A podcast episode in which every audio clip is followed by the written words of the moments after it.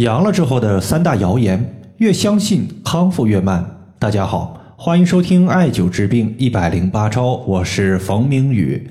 有一位患者他说，我都快阳了十天了，嗓子还是特别的疼。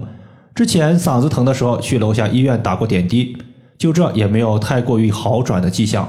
想问一下，怎么做才能够康复的快一些？我相信很多朋友的免疫力还是比较不错的。最近呢，我就把我所遇到的几个案例情况和大家分享一下。这几个朋友他并不是说自己的免疫力不行，而是太在于保养，太过于在意阳了之后这个问题，导致呢缺乏自己冷静的思考，总是别人说什么他自己就信什么。阳了之后应该干什么，他自己没有思考就去做了，结果呢自己瞎鼓捣，就把自己给鼓捣到坑里边去了。一跌到坑里边，你会发现自己康复的情况就会特别慢。那么针对这种情况呢，我就分享三个关于阳了之后的小谣言。谣言一：阳了之后要大补。这个谣言的理论基础呢，就是多吃鸡蛋、多喝牛奶、多吃水果，这些食物的营养特别丰富，有助于恢复身体机能。但是这个理论它忽略了一个重要的问题，就是新冠它是肺病。中医有一个理论叫做“子病及母”，也就是变相的会损伤脾胃的功能。因为从五行上来看，脾胃属土，肺属金，脾土它是肺金的母亲。你吃那么多的牛奶、鸡蛋和水果，等于给我们的脾胃凭空增加了大量的消化负担，并且呢，这些食物它并不像一些清淡的食物容易消化，比如水果。脾胃消化之前还得给这些食物加加温，多了一道工序，耗费了大量的脾胃阳气，会导致脾胃运化能力减弱。中医认为，脾胃乃是后天之本，先天之本肾和后天之本脾胃构成了我们的免疫力。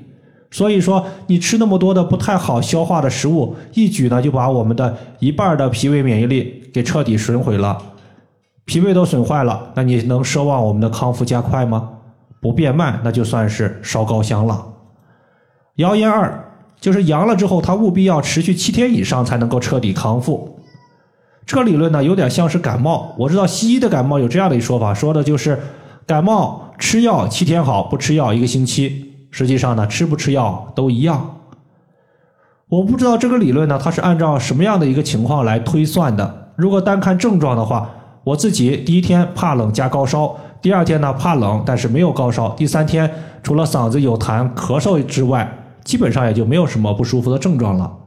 还有我家的一个小孩子，一晚上第一天高烧到三十九点四度，第二天白天可能稍微有点精神萎靡，但是等到第二天晚上的时候就活蹦乱跳了，该干啥干啥。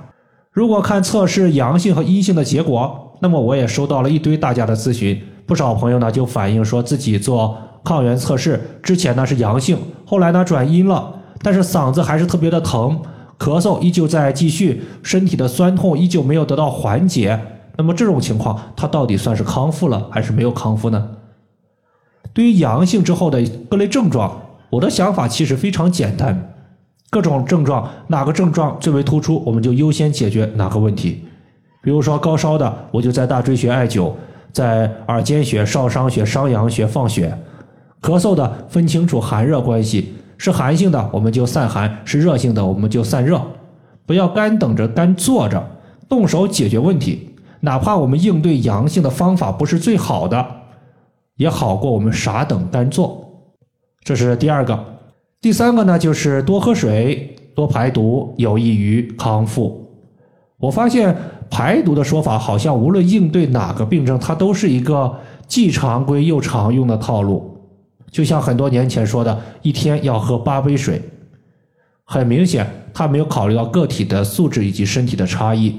多喝水会增加肾脏的负担，对于一些肾病患者来说，无异于就是在服毒。另外呢，水液在体内的代谢，主要呢就是经过了肺、脾、肾三个脏器。